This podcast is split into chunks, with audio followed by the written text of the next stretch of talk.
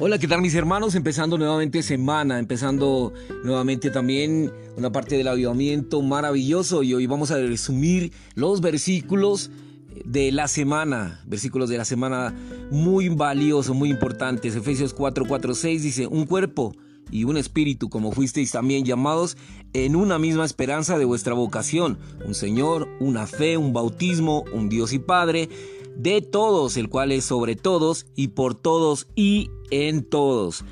Vamos a un versículo muy hermoso, Juan 17, 11. Padre Santo, guárdalos en tu nombre, el cual me has dado para que sean uno, así como nosotros.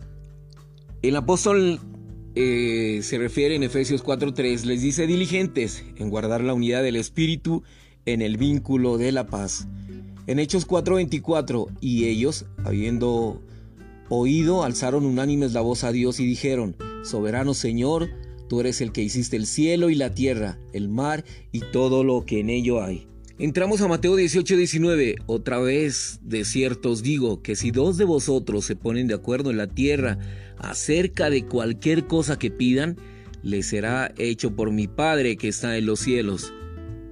Hechos 1.14 dice, todos estos perseveraban unánimes en oración, con las mujeres y con María la Madre de Jesús y con sus hermanos.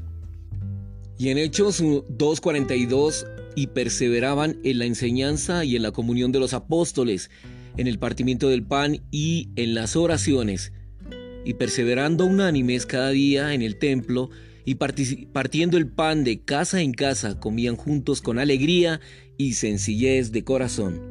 Luego el apóstol Pablo les dice en 1 Corintios 1.10, os ruego que habléis todos una misma cosa, que no haya entre vosotros divisiones, sino que estéis perfectamente unidos en un mismo sentir y en un mismo parecer. Romanos 15, 5, 6. El Dios de la consolación os dé entre vosotros un mismo sentir, para que unánimes a una voz glorifiquéis al Dios y Padre de nuestro Señor Jesucristo. Y el versículo que más me agrada, aleluya, amén por este versículo, es un versículo precioso, Efesios 1.3.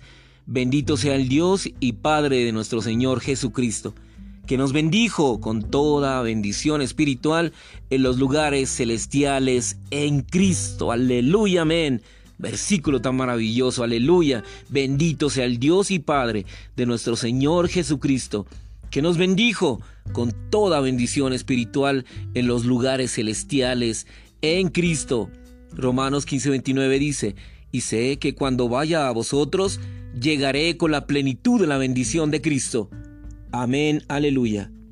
Y nos llama que oremos siempre en un acuerdo con la unción y con la unidad, que el Espíritu nos guíe, no el natural pensar. Ora siempre en un acuerdo con la unción y en unidad que el Espíritu te guíe, no el natural pensar. Ora siempre en un acuerdo, por la cruz, negando el yo, el Espíritu tomando todo bajo su control. Ora siempre en un acuerdo, en la esfera celestial, pisoteando principados, huye de lo terrenal. Ora siempre en un acuerdo, hazlo en coordinación, sigue del Señor la guía de su mente y dirección. Ora siempre en un acuerdo, vela con tenacidad por su reino, y su gloria. Ora y vela en unidad. Ora siempre en un acuerdo, busca a Dios en unidad. Y el espíritu del cuerpo su armonía mantendrá. Aleluya. Amén.